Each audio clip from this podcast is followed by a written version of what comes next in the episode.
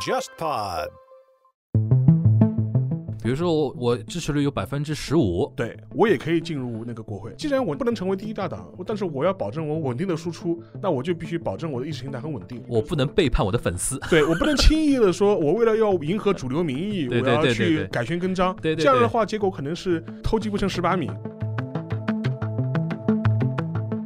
朴槿惠嗯试图干预新国家党的一个提名候选，当时那个叫金武星，那个时候是党代表。嗯，等于总统跟党代表互相之间有矛盾了。对，当时韩国的有个法律规定是什么呢？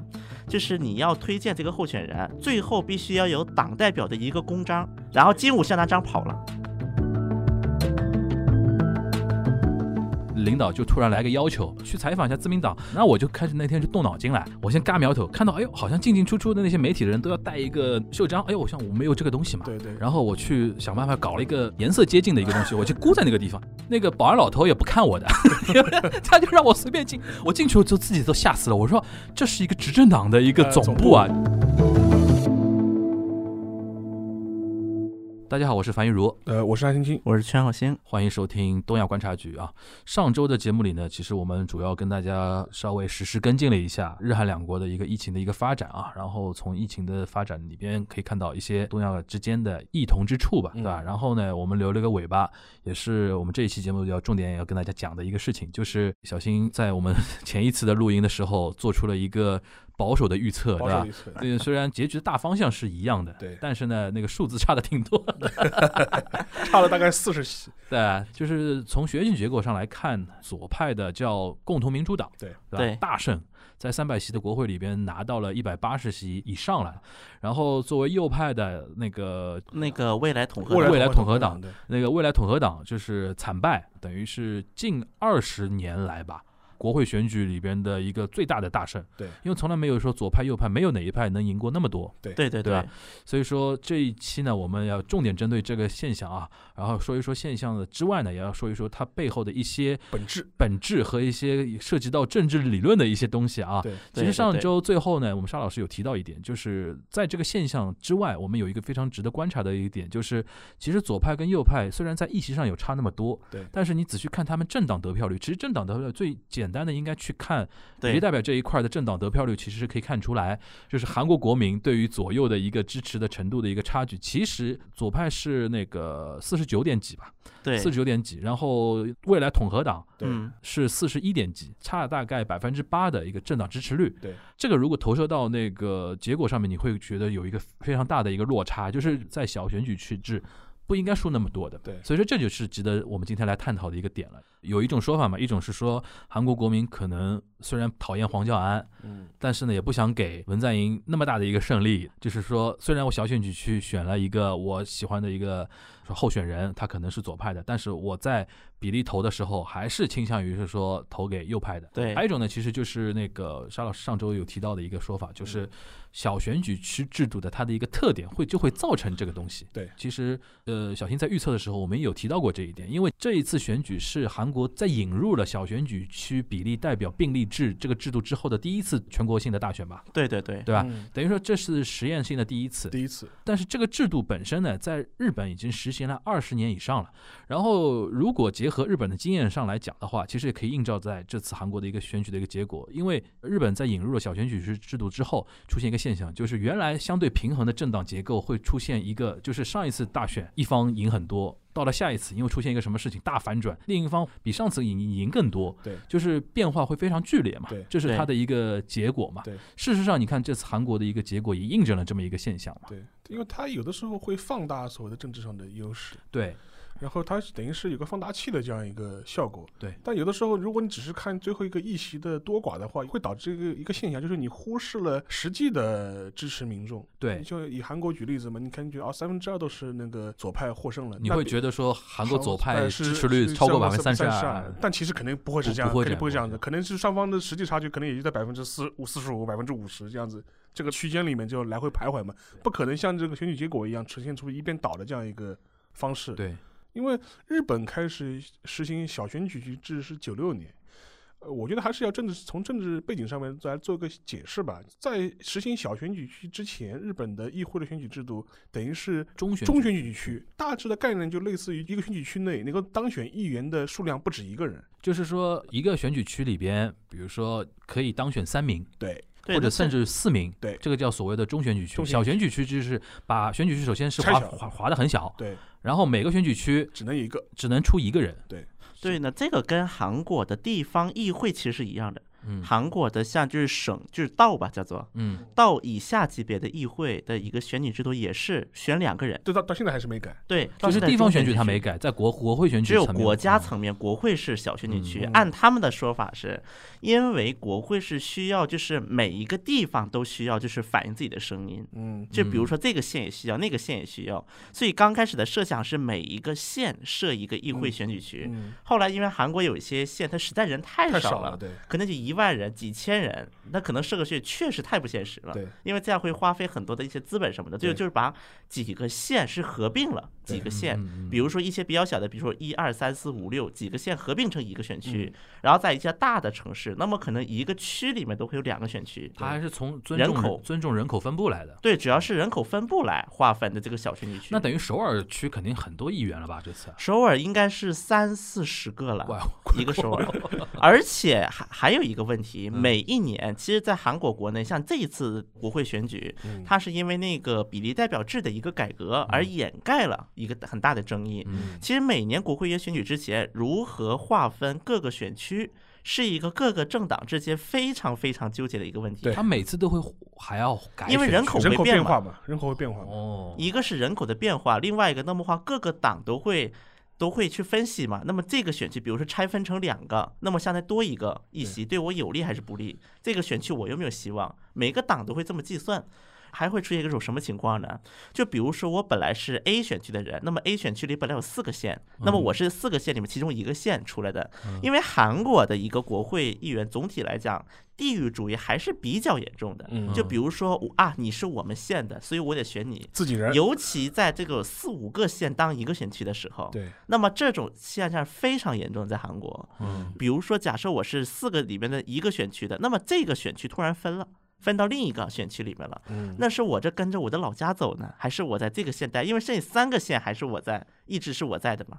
嗯那么这个一直都是各个党或他会进行一个计算的，对我有利还是不利，然后最后妥协的结果其实也是一个政治妥协的一个结果，会出现这么一个情况。我听你这个意思，好像就是说韩国引入那个小选举区制度的一个考虑，好像还有它一点地域政治的一些考量。是，其实地域政治非常重要的一个那考量。比如说像我们刚才我跟邵老师提到的这种，它那种负面效果啊，就是嗯比如说选举一边倒情况特别大，这种他们在评估这个制度引入的之初有没有考虑到这一点呢？其实是有的，其实即便这样，他还引入，因为它嗯小选举制的话，它不相当于是每个县有个自己的一个代表嘛？嗯，那么这个是他们的第一点考虑，嗯，就是能够代表一些更基层的一些声音，因为它范围更小了嘛。这是它的一个核心考量。那么这是第一点，然后另外就是小选举区，它也更有利于一些个人，就是评价个人，嗯。因为我们哦，从就看候选人，对吧？对，因为哦我们从这一次的这个议会，就韩国的国会选举的一个结果来看，那么一百八十席嘛，嗯。这个一百八十席是共同民主党嗯。加上共同市民党，嗯。那么共同民主党只在小选区参选，嗯而共同市民党只在比例代表参选，嗯。再加上三个开放民主党的比例代表一席，对。那么再加这个是一百八十三席，对。嗯然后正义党也是个左派政党，还有三席，对。那么加一百八十六席是左泛左阵营是。对。那么我们可以看到的一个点是什么呢？其实，在这一次的选举当中，可以说是小选举区，就是叫韩国叫地域区，嗯地域区的选举当中，那么共同民主党可以说大胜。嗯，但是其实共同民主党呢，他为什么他没有办法高兴起来？因为我们可以看到李洛渊他是那个共同民主党的这次选举对策委员长。嗯那么在许多民主党的人士欢呼的时候，李洛渊当时做了一个动作，所有镜头都拍到了，嗯，就这样，大安静，家大家冷静，冷静，静冷静冷。静，那么为什么会这么样？第一个点是，其实比例代表议席来看，嗯其实未来韩国党的比例代表议席比共同市民党嗯，多一个席位的。你就是说小粉比小蓝要多一些，对对吧只是说如果包括了开放民主党在内，嗯那么他还是赢的。对，只是说由于韩国民众确实有那种心态，就是觉得啊，我选去投了民主党的，就像我刚才说的那个，对我要平衡一下。我要平衡一下，这是第一种。第二个原因，那么其实右派的基本盘是在的。对啊，对是是。为什么就是我们刚才说的四九对四一嘛，对吧？对，为什么说右派的基本盘是在？我们可以看几个小选区的结果。嗯嗯江南有两个选区，江南区是其中的一个选区，包括江南在一八年举行的那个地方选举当中，区厅长，嗯，那么都是民主党当选的。嗯但是在这一轮，两个席位都去了未来统合党。嗯那么，而且其中有一个席位还是一个所谓的脱北者，就太旧民。对对对对，那么，因为太旧民这个角色其实很尴尬，其实也蛮尴尬的。他来韩国也就几年嘛，但是人家不就说嘛，说在就是因为文在寅的房地产政策，其实对于一些江南地区的居民来说不友好的。对江南地区一般我们理解一湾是富人区吧？富人区嘛，对就是文在寅的政政策被认为是对富人不友好的吧？对，就等于是啊房地产的富人。对，这个要点名啊，这个对，所以说。在当时就有一句话，就是有一句比较极端一点的说啊，嗯，就是可能你给一个阿猫阿狗挂上未来统合党这个牌子在，江南都能赢，对，啊当时这个情况了，然后反而是说不是因为太旧民上了，所以他才能当选，而是即便是太旧民上了，他也能当选。就是其实说到底了，又变成左右代表的不同阶层嘛。对，我们经常说韩国财阀政治啊，或者怎么样，那帮富人现在还是有相当的一个政治影响力。对，第二点我们可以看在小选区当中，嗯像大邱以及庆尚南北到釜山，就是叫岭南地区，韩国叫做，嗯就是管这个统称。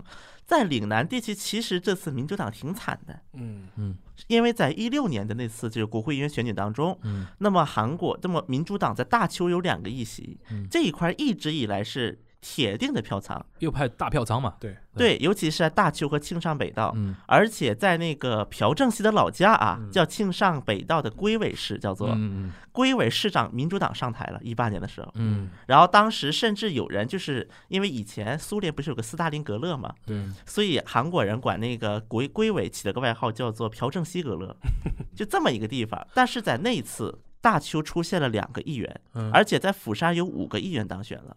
就是包括你是说在那个左左派这边吧对，一六年，然后一八年的地方选举上，釜山市长是民主党人士，叫吴巨敦。其实相当于是在一六年的时候，就是在岭南地区，民主党是扎下了一个根基，虽然还不能说压倒性的。但是为什么之所以这次丢掉了岭南，他还是能够大胜？一个原因就是因为在全罗道地区，在一六年的时候是投票给安哲秀了。安哲秀的国民之党的形态是，是相当于是民主党一些老派的以全罗道为根基的政治人士嗯和安哲秀的一个政治联盟。左派被分票了。分票了，对，所以说在一六年的时候，全罗道地区都是那个国民之党嗯当选了，然后现在那些就是跟安哲秀当年结盟的那些老派的一些政治人士分出来叫民生党。嗯这次民生党零席位，嗯，这个其实就是回到那个小选举区的一个最大的一个特点嘛。首先就是一边倒，对。第二个就是小党没有生存空间嘛。它没有生存空间的话，我可以给大家做一个比较通俗的解释嘛。如果是在中选举期的那个制度下面的话，比如说我们一个选区三个名额，三个名额，这样对于一些小党来说，就是拿日本举例子的话，就是原来的话，比如说一个选区里面有三个名额，呃，自民党第一名得票数最多。但是如果我是比如说我是社会党，对或者是我甚至是日本共产党，我这些看上去不是很主流的这种左派政党，对，但是我只要能够维持一定数量的支持者，比如说我我支持率有百分之十五，对，然后我每次都是固定有百分之十五人投我票，对，我也可以进入那个国会，就三个那个选选举区三个名额里边，第三名永远是我日共的。对的。中选举区它的一个制度就是这么一个所以说，个安排。这就导致个结果。为什么是很长一段时间，我们都都知道，一九五五年有时候五五五年体体制啊五五年体制嘛。呃，自民党虽然是一党独大，但嗯是它在国会内部还是有大量的这种社会党或者左派这种牵制力量一直都在，对对，很大程度上也是归功于中选举区嘛。选举区制度就是我不需要第一名啊，我只要能够每一届选举我维持个百分之十五、百分之二十的得得票率，对我就可以稳定的进国会了。我干嘛要争取第一名？而且还会导致个什么结果呢？就是对于这些小派政党来说，他不需要迁就很多意识形态，我不需要为了迁就主流民意，我去改变我的一些比较激进或者左派的意识形态。对我只要抓住我极左的那帮人我只我总归会有一个呃议议员名额的。所以说，嗯这也可以解释了为什么在比如说在那个你刚刚提到九六年嘛，对九六年之前，九六年之前很长一段时间，这个左派政党会对他的意识形态会非常的坚持，就是意识形态对立会非常明显，明显就是无所谓啊，就我无所谓，就就说这第一的话，既然我拿不到，我不能成为第一大党，但是我要保证我稳稳定的输出，那我就必须保证我的意识形态很稳定，我不能轻易我不的说能背叛我的粉丝。对我不能轻易的说，我为了要迎合主流民意，我要去改弦更张。这样的话，结果可能是偷鸡不成蚀把米。我既在主流主流民意上争争不过自民党，但是我的传统的选民又不投都又不投给我。所以说，这种制度就会导致了这些左派政党会更坚持他自己的立场和意识形态。嗯，所以说，在九六年之前的时候，是嗯左派力量在国日本国会内部虽然不能说能够问鼎，但他始终能够牵制那个嗯对对自民党。所以说，这是一个很大的特色。嗯，但是九六年之后改成小选举区之后，就变成了每一个小选举区只有一个候选人。能够胜出，那一下子就把那这些小党的空间生存空间全部挤压掉了。因为这要求你在那个小选举区里边超过百分之五十，对。就我们假假设这两个人两个人竞选的话，你要拿到百分之五十以上的票。如果四个人竞选的话，你要拿到比如说百分之三十或者说那个二十五以上的那个票，才能拿到一个名额。对，那对于小党来说特别弱势了。比如说我日共我在这个小选举区本，来就百分之，我常规的一个支持力量是百分之十五，对。原来是一个大选举区的话，我能排到第三名、第四名，我还能挤进国会。对，现在要求我拿百分之三十以上的票，我拿不到呀，永远只能输给自民党，自民党。对，是这种意思。所以说其实这点跟韩国现在面临一个很尴尬的情况很像啊、就是我觉得韩国的尴尬从现在开始了，对，就是 就是日本走了二十多年的道路啊，今年韩国人第一年开始要走这个事情了。因为当时我可以说个背景嘛，九六嗯九六年他们做那政治改革的时候。嗯我看过一些当时他政治人物的一些回忆录嘛，说当嗯时我们为为什么要推这个改革？嗯当时的一个很学术派很理想的想法是说，能希望通过小党制改革，能在日本搞构建出一个两党制，对就是一个对两一个两个大党就互相轮流执政的这种状态。就是像美国那那或者像英国，英国一样，其实就像英国，就是有工党跟保守守党，他是希望能构建这种结结构。但结果呢，他这个他想的很美好嘛，对但现实很骨感嘛，他最后的结果反而是强化了自民党的优势嘛，然后让把那个小党的生存空间全部挤压掉了。对然后的话，还导致个结果，反而就是说是强化了自民党他的地方力量的下沉嘛。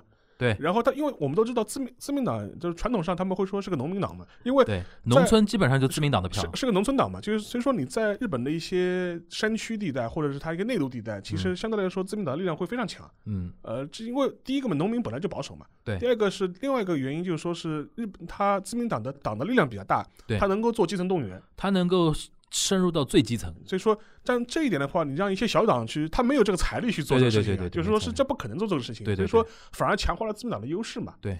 然后，更何况九六年以后到日本政坛来说，就是所谓的非自民党政权，又是风雨飘渺的很厉害，然后整个状态呢又不是能够形成一个长期支持的状态，所以一旦他丢到政权之后，这些小党就跟着完蛋了。对，小党一旦完蛋之后，你让他重新回来，就基本上就回不来了，就从九三九四年开始，一直到那个小泉纯一郎上台这段时间，对。其实日本国内政党也像现在的韩国一样的，就就就就是分而合之，合合而分之，搞来搞去，搞来搞去对吧？直到小泉纯一郎上台之后，对开始相对稳定一点，相对稳定一点。所以说，从这角度来说，现在他们日本人很多也在反思嘛，说当年那个小泉局制改革可能效果不彰，对并没有达到他当时预期的哎，对，设计的效果嘛。就是你刚刚才石老师那个说的蛮好的，就是理想很丰满，现实很骨感，真的而。且还有一个很附带的那个副作用吧，就是说说嗯导致了现在日本的话。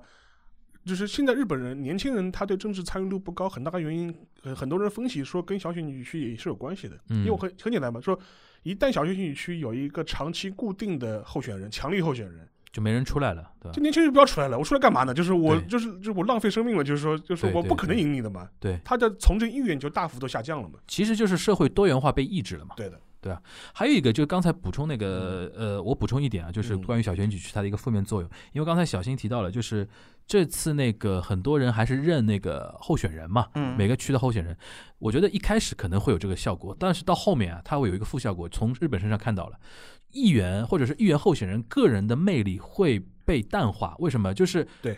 就是党的意志，党的意志。因为党对于每个候选区选哪个人做候选人，他的力量会越来越增强。对，对因为比如说那个像安哲秀啊这种人，这种很有特色嘛，就是一人在党之上了。对，未来会党在人之上。为什么？就是我如果是个党的干事长，钱啊资源都在我手上，谁不听我话，我不让你去做候选人呀。对，这个最经典的例子就当年小泉纯一郎的那个邮政照 造反嘛，造反嘛，就是他要推一个法案，自民党内部有人造反嘛，他我解散国会重新大选。重新大选。任何在我推那个法案投反对票的人，你的选举区我就派一个刺刺客。客跟你去比拼。就是小吃这帮人嘛，就小吃百合子就这个时候出来的，就是我的党的所有资源都扑在我自己总裁推的那个人身上，然后那帮那帮那帮投反对票人就大败，对，等于反过来再造成未来自民党对于哪个选举区推候选人，他的力量越来越大了之后啊，有一个现象就是只要谁愿意做狗，狗谁愿意做党的那个那个奴才，谁愿意谁容易出头，你知道吗其？实这个事在韩国已经出现过了，已经出现了，已经出现了，一六年就是一六年的论选举，嗯，那个时候叫新国家党，就是朴槿惠那个政党那个时候叫，嗯。就是新国家党那一次大败嘛，嗯那一次大败，其实一个最大的原因就是朴槿惠嗯，试图干预新国家党的一个整个的就是名候选那个对提名候选全方位干预，嗯。然后干预了之后，当时那个叫金武星，那个时候是党嗯代表，嗯。因为金武星他是非朴人士，他属于，嗯，但是呢，因为朴槿惠那段时间，等于出现了等于总统跟党代表互相之间有矛盾了。对，然后啊但是党内的那个地位决定，嗯朴槿惠当时权力很大的，嗯，而且朴槿惠当时做了个什么事呢？他基本是超出了法律范围了，嗯他去给新新国家党去站台去了。啊，因为原则上总统是不允许这么做的，甚至当年卢武铉的那次弹劾，嗯一个最大的借口就是卢武铉违反了政治中立，去给自己的候选人去说了两句话，没站台就说两句话，嗯然后就被弹劾了。嗯，结果朴槿惠干了这个事儿，因为当时韩国的有个法律规定是什么呢？就是你要推荐这个候选人，最嗯后必须要有党代表的一个公章。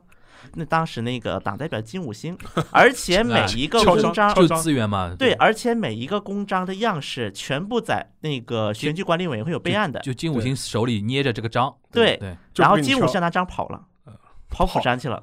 他跑了是什么概念？就是他我不盖章了，哦这可以拿票拿票了，对。对啊，对，然后因为那次朴槿惠是试图干预，然后当时给了五个人的名单，说这五个人你说什么也不能给那个推荐，其中有一个叫柳成敏，就是后来的总统候选人之一，嗯他是啊。刚开始的是一个原叫做元祖亲朴，嗯，就是正宗亲朴人士，啊，就是然后后来根背叛，红苗正对，后来背叛了朴槿惠。啊，就是他就说嘛，说朴槿惠这种人不能当总统，当但是我觉得一六年这个例子啊，它有个特殊点，就是朴槿惠太特殊了。对，就是一般来讲，我们比如说执政党的出推出的总统或者首相，跟执政党的党首，我们一般来认为说你们的立场不会有特别大的一个不一样嘛。就是未来，我觉得小新可以继续观察一点，就是韩国现在引入小选举区制度之后嘛，其实从某种意义上来讲的话，比如说左派政党跟右派政党党首，或者说谁拿着那个图章，这个人的力量会非常强大。因为我看你不爽，我就不提名你嘛。举个例子啊，比如说你因为不听那个党首的话，话你选择以个人名义参选，这个选举区出现三个情况啊，一个对于一个选民来说，一个是我支持的党，一个是我喜欢的候选人，一个是对方的一个一个候选人，那我肯定不会投对方嘛。对，那他就后来就要考虑一个问题，我到底是要支持我那个党呢，还是支持我内心去投那啊韩国以个喜欢的候这一？届选举也出现了这种情况了。对未来可你说这种情况已经出现了。经肯定会出现，因为我觉得这是小选举区的一个宿命。宿命但是韩国跟日本有一点不一样的是，嗯韩国党的力量很弱的，其很实弱啊。很弱的，就是你要跟党首、跟总统去拼，尤其在执政党里面。不会不会出现那种，比如说未来文在寅跟那个共同民主党的党首，大家意见不合啊这种？目前共同民主党，我们得看共同民主党内部的一个派系，像自民党，自民党的派系嘛。对，那民主党有个民主党的派系，嗯那么目前亲文是共同民主党股份最大的派系。嗯无论你是哪一个党代表，嗯，亲文不满意你是不能上的。对，因为在文在寅再当代表的时候啊，民主党是做了一次改革，嗯。叫做国民竞选制，嗯。就是他是那个他选一个党代表，他是有比例的嘛，嗯。百分之六十的党员加百分之四十的国民投票，就民众投票百分之四十，党员投票百分之六十，因为党员投票百分之六十这个比例太大了，嗯尤其在民主党内部嗯，如果你去跟文在寅对着干，嗯基本文在寅还没发话呢，可能那些党员就把你骂了一顿。这个最典型的一个在民主党的一个体现，就是有一个叫金泰燮的一个议员。嗯那么金泰燮的议员在之前曹国事件的过程当中，嗯是基本在民主党唯一一个出来反对文在寅的，嗯说句曹国这事干的不对，嗯因为不是又涉及到民主党的一个就是推选嘛，推选候选人嘛。因为民主党在他这个选区实行的一个方法就是说，那个民调，因为当时有两个申请人，一个是金泰燮，一个还有一个女的，没有当过议员的一个女的，两个人去候选。对结果民调出现了一种情况，就是压倒性的去投那个女的，结果那个女的成了民主党的候选人。嗯当然，但是这个呢是金泰燮还是这个人是一个是他可能有点低调，嗯另外一个，他可能真的是说，我只是想为文在寅这个政府做贡献，我就是不再去争这个事儿了。那么这个时代，民主党是这么解决了，但是这个是到了未来统合党就更乱了。嗯未来统合党这次就出现了一个案例，在大邱的水城区就出现了。我不知道大家应该有印象，有个叫洪准标的，当时可是个大嘴嘛，大嘴特韩国版特朗普。对，洪准标这一次就是他的一个推选过程就出现了一波三折，嗯因为我们要知道，首先现在未来统合党不是执政党，所以说在不是执政党的党里面，那么就是派系最大且最能够掌握那个发言权的应该是党首了。嗯那么当时的党首是黄教安，那么黄教安和洪准标，他这可能是黄教安对于洪准标有竞争意识吧。嗯。另外一个可能觉黄教安就觉得洪准标你上来可能就不太好，嗯。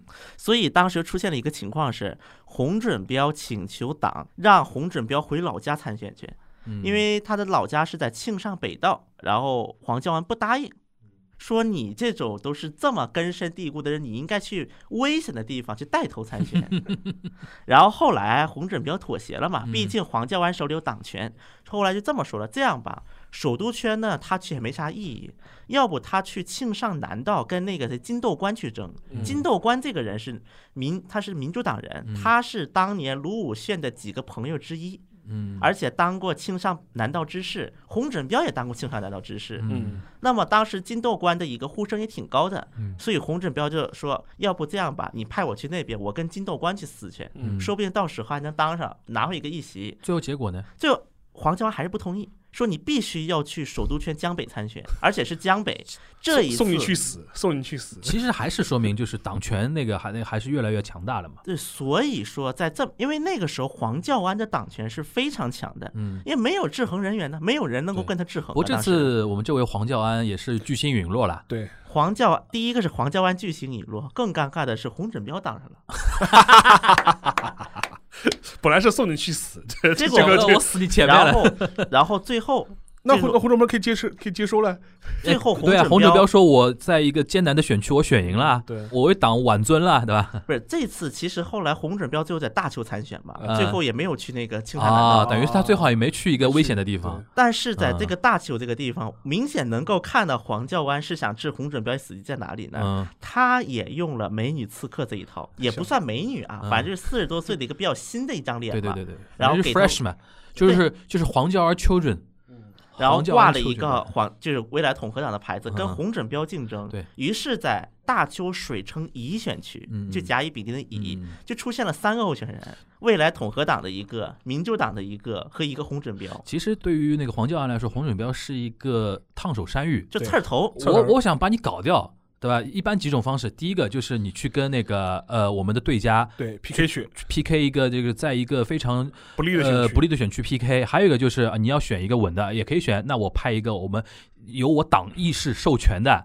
一个刺客去选，把你拖下来，对然后这一。次呢，其实民主党也好，未来统合党也好，嗯就是黄教安，包括那个民主党的那个党首李海赞嘛，嗯都发了一个原则，嗯所有退党的人，就是你淘汰了嘛，就推荐当中淘汰而退党参选的人员，嗯原则上不予复党。其实就是现在我们的核心的一个意思，就是从中选区改到小选区小选区，会加强一个政党对于下手下所有的人的一个控制能量对，而且未来有个性的一个候选人更难出头了。反而越来反而难就是出头谁听话我选谁，对。但是呢，我刚才在小新的讲述中，我突然意识到这么一个区别，日韩还是有微妙的区别的，嗯。因为韩国是总统制，对，日本是议会内阁制它的一个什么区别呢？就是共同民主党嗯。内部最大的派系是支持文的派阀，亲文派亲派为什么呢？他是总统啊，对对啊，那肯定是。他是最大的明星啊，就是老百姓是选了文在寅这个人当了总统，他才会有所谓的一个党内的一个最大派阀的一个力量嘛。对。但是日本有个微妙的地方，就是尤其在当年选小选举区引入之前，它是中选举区嘛。为什么他会派阀林立，而且派阀之间撕逼撕的特别厉害？对。就是他是中选举区，比如说刚才我引那个呃沙老师那个例子，比如说有个选区啊对，我是三个，我们举举四个吧，就四个候选人，对吧？他后来就是说，日本在实践过程中会出现什么意思啊？就是我自民党上了两个，上两个对，社会党上了一个，还有一个比如说是日共，对吧？？那自民党这两个里面啊。他们有可能就是两大派阀各派一个，对。就比如说我田中田中角荣对，跟你福田赳夫两个人，我们在争党内那个大佬的地位的。那我们在某个选区，比如说我们以山梨县一个选区，都要派自己人，这里边有四个位置，嗯。然后大家评估下来，自民党应该能拿两个。对，那我们两个人就要撕逼了。你派一个你派系的候选人代表自民党去参选，我也派一个我派系的人去代表自民党参选。后来这两个人都上去了，全国各个选举区都有这种情况之后，那很很明显了。我们虽然都叫自民党，对，但是你是田中角荣的人，对，我是福田赳夫的人那我们就撕逼了，对就撕得很厉害。而且日本长期三十八年是自民党独裁政治嘛，对，它其实党权跟政府权力是高度绑定的，所以导致那个时候撕逼撕得特别厉害。而且呢，就是有个什么呢？那当时日本看自民党总裁选举对的关注度要比指名首相要高，为什么？自民党总裁等于首相，对，然后等于是我们派阀之间撕逼撕下来的那个胜利者对才能成为首相。首相这个东西呢，其实有一个间接民主的一个一个概念了，就是老百姓不是直接选首相的，对。对，我是选自民党，我只是选自民党，然后你们出一个首相啊，那你是我的首相，这个光环跟能量跟韩国是没法比的。韩国是直接选总统啊，对，你们是喜欢我文在寅啊，不是喜欢共同民主党啊。所以说，共同民主党选出来之后，我在党里边一言九鼎嘛，这个是逻辑上是这么这么对一个逻辑。我很好奇一个问题，日本有没有这种情况？比如说嗯日本选议员的时候，嗯比如说他是个自民党候选人，他发个跟安倍在一起的照片，有啊，有啊有有有有有有有有，很多的，很多的因为在韩国这一轮这个就是什么嗯小选举区选那个进入之后，嗯，自民党总裁跟干事长就是党三义啊，他们都是一帮人，他们的意志其实是决定了就是你的那个资源资资源安排嘛。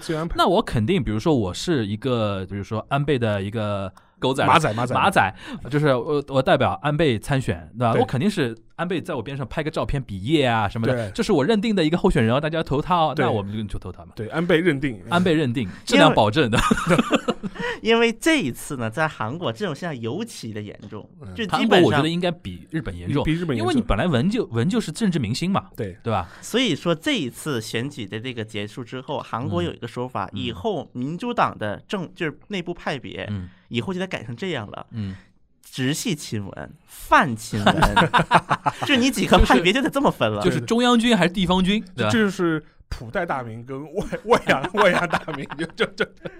不过就是我前面讲到那个差别嘛，日韩之间虽然都是小选举制嘛，跟韩国不一样一点，就日本它是内阁总理制嘛，它还有有一点，因为它的国会的任期是不是固定的？啊，对，它原则上是四年嘛，但是那个日本的话，它总理是可以解散，总理最大的权利就是他可以随时解散议会，这个牛逼，这个王牌，他是可以随时解散议会的。嗯然后就比如说，他有一些重大的政治决策，他需要进行推动的时候，嗯他可以拿这个作为武器进行威胁嘛。对，就是比如说我解散，我解散议会，呃，我回来了，你回不来，对吧？就是就写完之后，不过这个也也是挑战玩脱嘛，就是就是有的时候会玩脱的。嘛对，你像当年二零一三年安倍为什么会上来？上来就是。野田佳彦有点过于乐观了。他就是被忽悠了嘛，就是对因为其实很大程度上，呃，我们可以拿几个举例子嘛，因为我们之前也讲过，就是说是那个小泉，嗯，小泉他为了强行推动那个邮政私有化嘛，对对，对。他就可以很有政治魄力的说，老子就解散议会，重新选，对。当时新闻很多人看不懂，对，参议院被否掉被否，掉他解散众议院，对。对 然后他通过这次解散之后，他要呃通过选举来嗯。强行推他的这种政政策嘛。对。但但是从正面角度来说，他会表现出了政治魄力，对，对，老子敢，豁得出去，不怕。但是在二零一三年的时候，雅提也就是当时还是民主党嘛，野田佳彦，野田佳彦嗯。当时他各种各样就是内交外困，跟中国关系也不好，对。所以在这个环境之下嘛，他是也是被忽悠嘛，因为有有的时候在野党会拿这个来要挟你，对，就说就就觉得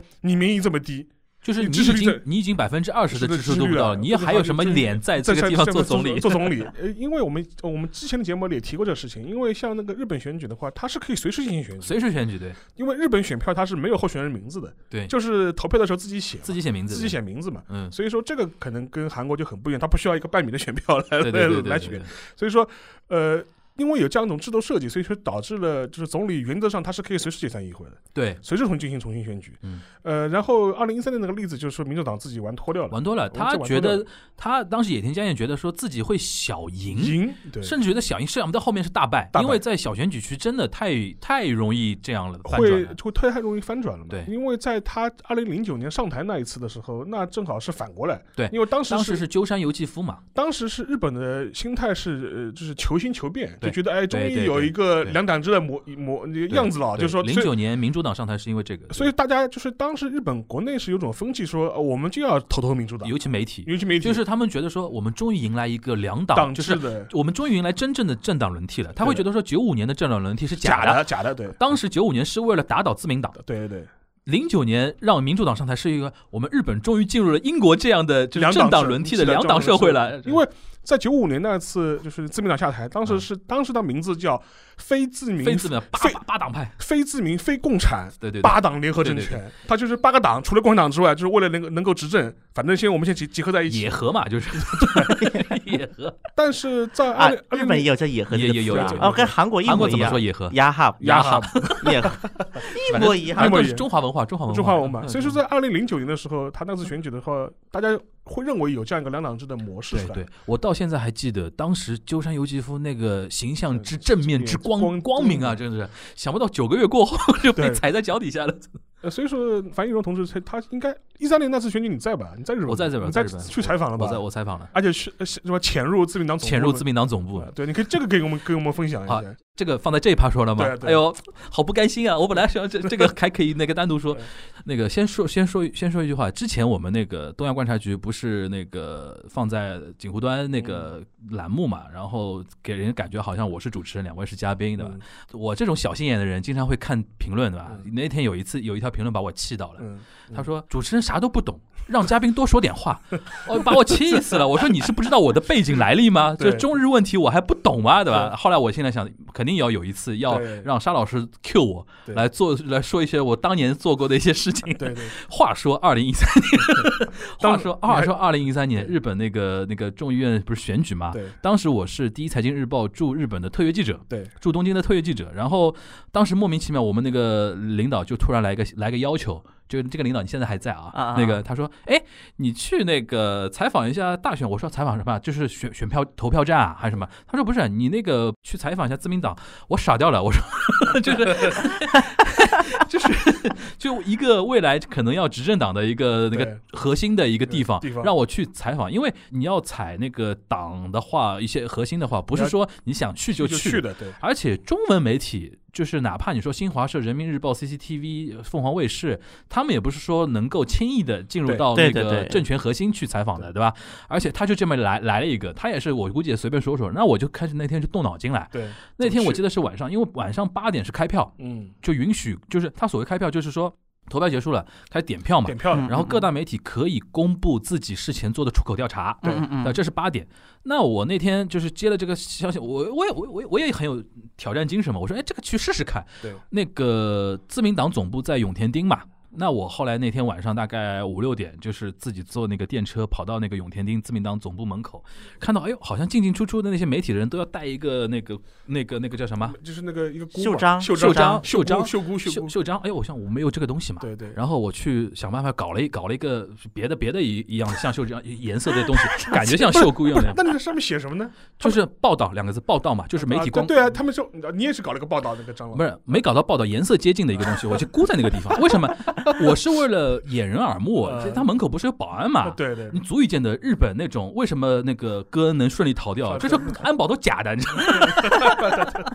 安保都假的。我搞了一个颜色比较接近的一个一个一个布一样的东西，上面没字，上面没字的，缠在那个地方，因为我不是那种那个指定的媒体嘛，而且又是一个外媒媒体，我我就胆子也大，我说一一估之后，自己拿拿了一个拎了一个公文包就往里进。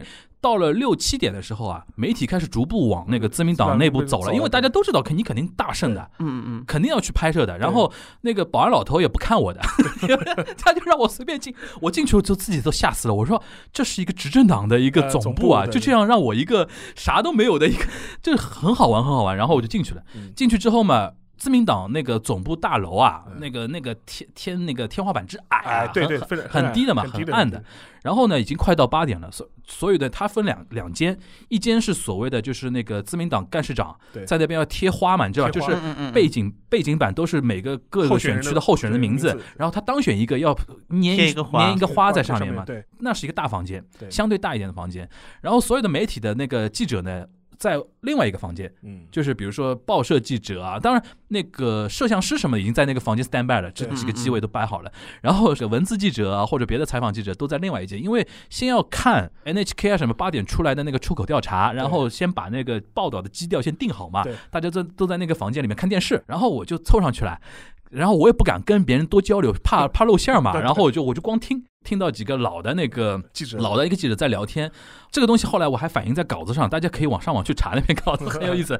当时你知道，就是自民党是选择在自己党部做开票中心的，民主党是没有在自己党部做开票中心，为什么呢？因为民主党的那个党部可能比自民党更寒碜一点，所以说他一般都是借东京都内的一个大型的酒酒店的一个个会议厅。会议厅，然后做开票开开票中心，记得当天晚上，因为自民党虽然是冬天啊，对党部里面人很多嘛，对人很多，大家摩肩接踵的，很热嘛。然后有一个老牌的记者，他就说，就是资深记者，他就说，他说妈的，早知道去民主党开票中心了，这里多热，那里肯定人很少，很很凉快的。他这个话其实反映了他 我们已经知道，媒体人知道那边没人的，对就是人气很低嘛。就是当时我就混着，八点大概提前大概五五六分钟，那个监义委就进来了。嗯，进来之后，大家开始嚓嚓嚓嚓嚓拍拍照，叭叭叭开始拍照，然后开票了。开票一看，就是当时给我印象就是一边倒，非常震惊嘛，对，就民主党输那么多，然后过了大概十几二十分钟，安倍进来了，对，嚓嚓嚓嚓嚓开始来。安倍进来之后，就是各个媒体连线，对，呃，这家朝日电视台、富士电视台开始聊呃未来怎么弄啊，怎么，对对因为他当时还没有正式做首相嘛，就说一旦上台之后会怎么怎么样改革，怎么样怎么样改革，怎么样改革。就那是二零一三年，嗯我是深入日本权力核心的一次经历啊，就是你现在听听都觉得难以置信，对门口那种老头保安都不管你的，你知道吧？所以说也是什么近距离接触过对当时开票的整个过对程对对对对，对。然后就因为这个画非常有画面感嘛，因为嗯。如果你看那个相关新闻的话，就是一面墙贴的都是候选人，对。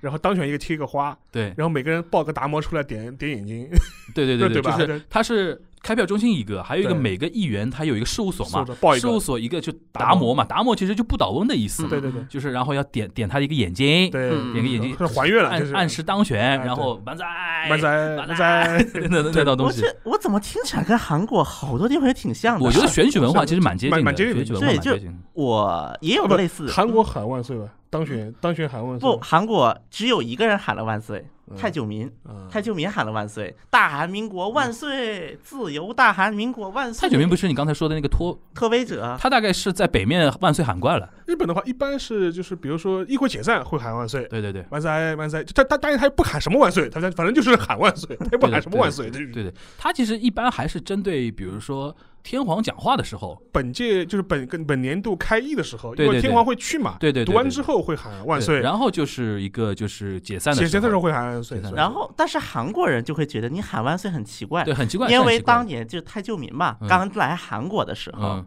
那时候开记者会嘛，嗯，然后开完记者会就喊了“自由统一的大韩民国万岁”。然后当时我韩国网民的反应是谁让你这么喊的？是谁指使你喊的？就是政治文化太不一样就是。韩国人就嗯觉得日本喊万载就觉得军国主义复活了。对对对对对对对，韩国人会这么觉得。呃像有一些左派政党，就是说，比如说共产党，他是比如说他拒绝出席那个天皇的那个开义的那个仪式，对对对，他认为就是说我不承认你这个这么就就是就是君主国家，就属于这种，他会有这种意识形态上的这种考虑。但是我不。其实这个东西现在在现代日本社会是淡化的，对就大家也不会去把这个事情当这一件事情来哦议论，它就是一个传统嘛。但是也有的，就说是这也要看场合。但是前几年吧，当时有一次是那个冲绳回归五十周年还是六十周年？哦，那个冲绳比较不一样，然后当时是安倍，就是他在那边，就是有一个天皇出席的场合嘛，嗯。天皇走进来的时候，嗯。就突然喊万岁，嗯。万岁，万就万岁三唱嘛，万岁，对万岁，万岁，然后就天皇老爷子就是自己吓一跳的，因为日本天皇是很 小小心的，的，他自己吓一跳，而且在冲绳嘛，冲绳是当时冲绳总站嘛，死了很多人嘛，对他到冲绳都很紧张的，你知道吧？所以说后来当时是第二天的时候，菅义伟还在记者会上被人问这个问题，对对对他说你这个什么意思？就对。他说还就是做了番解释嘛，意思？说啊，我们只是没有别的意思，只是为了表示那个回归祖国的这他种开心很慌的，他很慌的。对的，是的，像我觉得这嗯个问题啊，在韩国就是也会出现，但韩国的主角不是天皇，嗯。是全斗焕。嗯。全斗焕去光州，因为全斗焕在光被光州那个五幺八，对啊就是那个运动的一些组织被告了。哦，告了之后呢，他因为全斗焕他个人也不想去光州，对啊，肯定啊，刚开始他是回避的申请，然嗯。后后来回避申请没有通过。这次因为说原来的审判官参选民主党议员当上了，嗯，嗯所以换了个审判官，他必须要本人出席一次。嗯。所以说现在说光州警察也很忙很乱了。嗯包括为什么在光州地区民主党能够压倒性的席位，很大的一个原因就因为全斗焕那个五幺八，嗯原因非常非常大的。然后刚才我话再说回来，嗯我今天带了一个这个东西，这个是韩国那个国会的采访证。啊，国会采访证。哦今天今天我们两个深入聊一下，我们是如何接近中日日韩两国权力核心的啊？对对对对对，是这样的，我也有过类似的经历，嗯去参访共同民主党，那个时候是文在寅。啊，因为像日本，它最大的一个选举是议会选举，因为议会的总裁多数党总裁是总理嘛。对。韩国是总统是直选制，对所以韩国最大最大的政治活动是总大选。总统大选，对，对总统大选，然后总统大选，我当时是大概在前三天开始去嗯共同民主党党部去盯，嗯因为共同民主党党部在大选之前刚买了他的那个大楼，啊，在那个之前是在国会的附近是租了一栋楼，嗯租了两层。也是穷，左派政党就是穷。然后这次呢，正好买了一栋大楼，刚开，然后他们自己拿一部分钱，然后银行贷了一部分钱，嗯而且他买那栋楼是哪买？是一个教会的楼。嗯然后因为那个地方离如意岛近，啊国会在如意岛对，而且韩国第一大教会在那个。不是韩国第一大，是亚洲第一大教会，叫如意岛纯福音教会，也在如意岛，而且就在国会对面。嗯，所以说那栋楼其实是纯福音教会的资产，就那如意岛这个地方是权力的核心，一个是宗教权力的核心啊，，另外一个各各类各是政治权力各种权力的核心。的核心嘛。然后咱，然后电视台也在那儿啊，KBS 总部在那 MBC 后来是那搬了。等于高度的在那个地方嗯。然后当时韩国的那个政党总体的一个趋势就是说院内政党化，嗯就是不无论是发布会呀，还是一些就是开会呀，越来越喜欢在国会里面办。嗯啊，所以本来呢去党部的机会是很少的。然后呢，民主党啊，什么自由韩国党都会，一个是发贺卡，每年会发个贺卡，然后呢，在这种大的活动之前，都会发采访邀请。嗯然后那个时候正好是总统选举嘛，我在嗯想去哪儿呢？去自由韩国党呢，还是去共同民主党？肯定得去文在寅那个地方呀。大概是前三天开始，共同民主党门口人满满的，是什么人呢？很搞笑啊，嗯，不是支持者，是一帮游行的，反对者。不是也不是反对者啊，是抗议者。抗议者，比如说韩国的什么，比如说残疾人，啊，他有诉求，觉得你未来是会执政，然后我先来跟你挂个号。对因为刚开始韩国的那个本来韩国人游行的喜欢什么青瓦台呀，什么这种地方办嘛，啊。哎，不是那段时间全跑到共同民主党社前面办去了。大家都看看清楚局势了。问题在于你共同民主党社就怎么这个路很窄的啊我知道了。它就在小胡同里面，它还不在大道上，对，搞得周边那些地方全没法办公了，一天到晚在那游行。嗯，然后有有当时有些企业去投诉，去为什么这么天天游行，我们咋干活？人家说了一句话：“哎呀，忍忍吧，文在寅马上就要进青瓦台了，到时候都报青瓦台游行去了，你们这就没事儿了其。实就是旁观者清嘛旁观。者清了，”对，然后因为是院内政党化，所以说我也只去过那一次民主党党社，去过两次嗯，我总共才去过两次哎民众，党党社。那个也是开票什么的，也在民众党社内部，我当时拿着证件的嘛。嗯，因为韩国人这点比日本稍微严一点，小军比你好，他持证上岗，不是韩国严一点，韩国比日本稍微规范一点哦在哪儿呢？对对对。因为国会那个事务处，韩国叫做、嗯嗯。每年会发一个手册，手册嗯。里面，比如说所有在国会有登记备案的媒体的联系方式啊，都会在上面。就理解了，就你拿这个东西去共同民主党那儿采访，人家看你有这个东西，也会让你进。一个是有这个东西，另外一个是因为我有了国会证件，所以说共同民主党会给我联系，对，他们会跟我取得联系会，会啊，会就是问问发邀请是问你你要不要来对啊？是这个意思。所以说当时我待遇比我高多了，我们这种是潜入的。不是，当时我印象特别深的是什么呢？因为韩国人他首先这种管制方式，日本是强不少的，就是在嗯韩国挺难混进去的。然后当时他们那个民主党那个党社嘛，叫做、嗯我印象最深的就是一进民主党党社有两个人的雕像，嗯。一个是金大中，一个陆武铉头的一个雕像，然后再往上进去，它是有三间房间，第一间就是给文字记者用打稿子用的，就是里面有 WiFi 媒。体室嘛，对吧？对，第二个房间就像刚才你说的一样，会有人在那贴花。总统选举就总统选举贴地区，啊，然后还有第三个房间，第三个房间是个大讲堂，嗯特别大的一个大讲堂。嗯然后大讲堂是这样的，就是这个大讲堂不有很多座位嘛？嗯最前排就是那些党的那个候选人就代表。哦，代表大讲堂的人群前面有大概六台电视，然后这个六个电视是怎么回事呢？首先，韩国的那个出口调查的制度是这样的，嗯三大电视台联合操作，嗯联合调查，但是出一个结果啊，不，但出三个结哦，果。出三个，虽然是一起调查，但各自分析，因为出口调查有有一两个问题：第一个，事前调查的投票率的反应不了；嗯对第二个，境外调查的投票率反应不了。对对，所以说，尤其事前调查的重要率越来越高的情况之下，嗯所以说拿到了同样的出口调查数据之后，嗯三个电视台会单独分析。嗯除此之外，ZTBC、TV 朝鲜和 Channel A 又有三个电视台单独出，自己出自己的。嗯所以说六台电视，前两天那个韩国大选的时候，不是有个梗嘛，就是是 KBS 吧，嗯就每年那个选举广告，嗯，不是还会出很多那种恶搞的，还是怎啊，么样？韩国各大电视台竞争啊有，一年那个有一年出的是什么《权力的游戏》，嗯对对吧？就是就是上一次总统选举嘛，对对对，就是咚咚咚咚咚咚那个，然后有今年嘛好像是什么候选人跳女团舞，对对对，对吧？因为议会选举的很多人很多对好几百号人呢。因为还而且啊，它是有讲究的，候选人什么时候出现，对，什么时候出现在办公室里，对对对，它也是有讲究的。像就是比如早了说，晚了都不行。因为它里面牵涉到一个你以哪一家。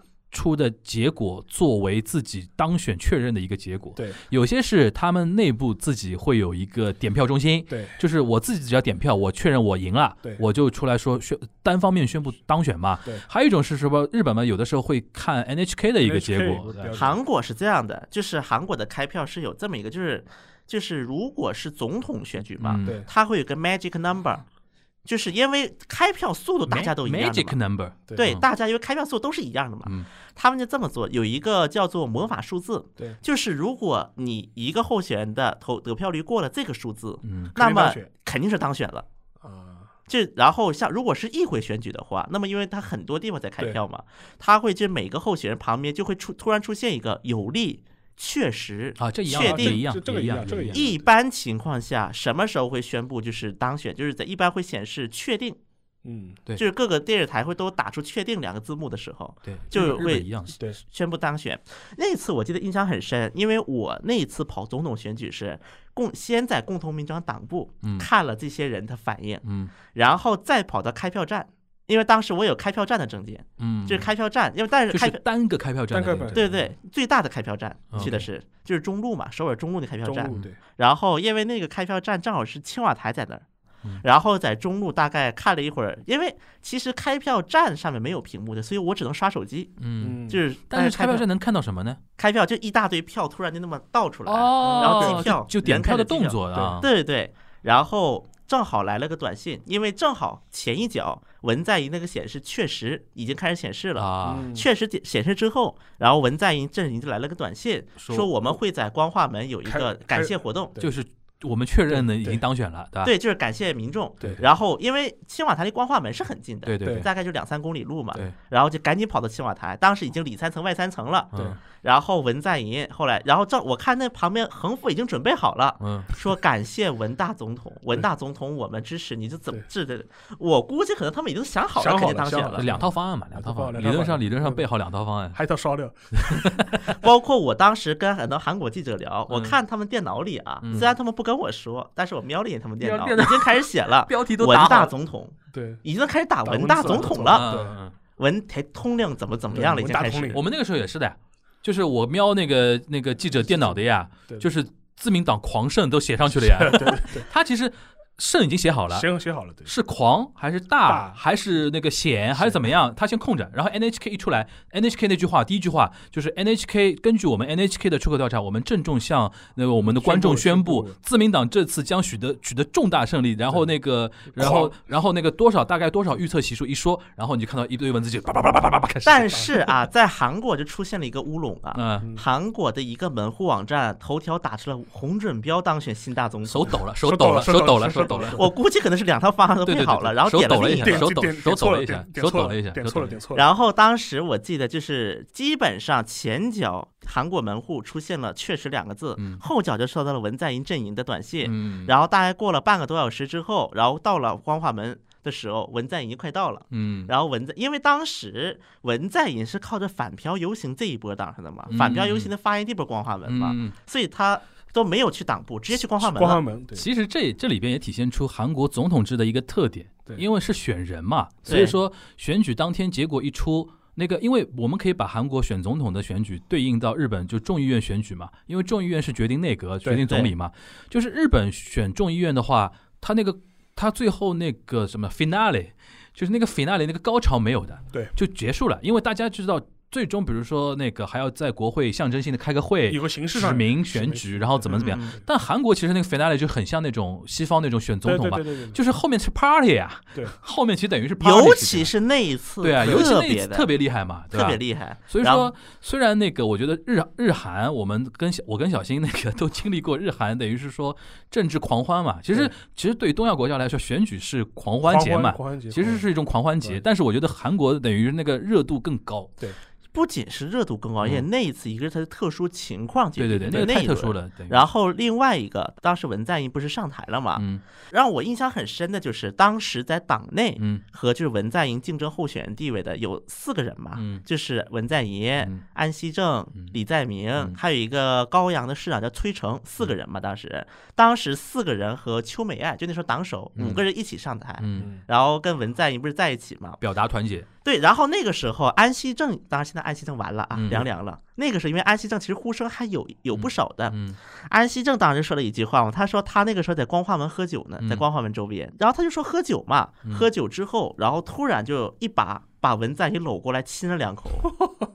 你说上台的时候吗？对，上哦台就是在那个展台太上。嗨了一个是太嗨了，另外一个我当时就感觉安熙正这人太聪明了，因为文在寅的上台，他确定了一个问题，就是嗯那个什么，就是共同民主党内部的这个党内的一个构造，肯定亲文会占一个大主流了。他先表达忠诚。对是因为啊安熙正的支持，因为安熙正是左偏偏右一点的一个人，啊所以说安熙正跟文在寅的支持者是有矛盾的，一直是。，OK，然后呢，一个是他说他那个什么，在那个当选的时候在光化门喝酒喝啤酒，嗯，一个如果他说他喝酒了嘛，那亲了，大不了说喝醉了嘛，喝多了，大家会理解。就这个举动是一个非常稳妥的一个举动。一个是非常稳妥，嗯另外一点，他肯定也是料到当上了，否则他不可能在光化门喝酒吧？一个中青对对南道的知识跑光化门喝酒干什么？对对对第，三个，他还说了一句话，他说：“我这个喝酒账挂到文在寅大总统身上了。”然后人家电视也在喝酒的时候就说的啊。对，他这个蛮妙的啊，对，他这个蛮妙，这好像跟那个中国传统那种拳斗故事好像啊。好像对，一开始我们可能跟你距离不一样，但后面我认识到你肯定会当选之后，对。就各种小动作就暗示嘛，然后事后说我当时就肯定 肯定那个，虽然我们之前怎么怎么样，但是后面我们怎么怎么样，包括那个邱美爱，因为啊当时邱美爱是党首嘛，嗯，因为邱美爱她其实对于亲文人士是有原罪的，嗯，邱美爱是个有原罪的人。嗯。因为当年卢武铉弹劾的时候，邱美爱在民主党，就是主导弹劾的政党。嗯因为那个时候是卢武铉是脱离了民主党，嗯，自己办了个叫“我开放我们党”嘛。对对对，然后那个时候民主党是主导弹劾的势力之一，这个是我记得好像上次有提过，就是他要洗脱他的原罪对洗脱原罪原罪所以说当时邱美爱就一再就直接跪给文在寅了。我觉得其实应该这么说，就是完整的应该这么表述，就是韩国的政客也跟其他国家政客一样，一样充满了政治算计，他们都是聪明人，对对吧？演演技都很好，但是呢，因为韩国的政治氛围和政治文化，他们需要这种。呃，表现特别张牙舞爪的那种 dramatic 戏戏剧化很强的那种戏精政客嘛，对。所以说就拼大家谁更比谁比谁更 drama，对对经经常会有这种这种趋势。反正我觉得今天从那个非常深色的啊一些政治制度理论啊，一些一些聊天啊，因为最早是那个对聊韩国大选那个结果嘛，嗯，中间那个结合了那个小选举区制度跟比例代表制度的一些，我们涉其实有点涉及到政治比较理论了，对吧？一些比较理论，然后最后呢，就是非常好，就结合了我跟小新的两个人的一些实际的一些这种闻这种，其实国内的记者蛮很少很少有这种很少有这种经历的啊，就是跟分享给大家。最终的我们的一个结论是什么呢？就是说东亚的那个政治文化，对，我觉得中韩还是真的比较像。比较像。大家未来一个值得观察的一个点呢，就是引入了小选举区跟比例代表制之后对的韩国政坛，未来会不会走日本的老路？对，或者说重蹈覆辙。或者说是不是会走出一条自己的新的一条道路出来？这是值得关关切的啊。像未来，比如说未来，我觉得这这一方面的话题有很多嘛。你比如说未来李洛渊的一个一个情况，对吧？未来那个文在寅会不会提出修宪案，对对吧？比如说是不是能够有那个总统可以连任之类的这些话题，对其实是这条线上我们未来可以继续 follow 的一个一个东西，对吧？对，那我们今天这一期节目就非常感谢大家的一个陪伴了。那嗯我们下一下一周东亚观察局再见，大家拜拜。拜拜。拜拜。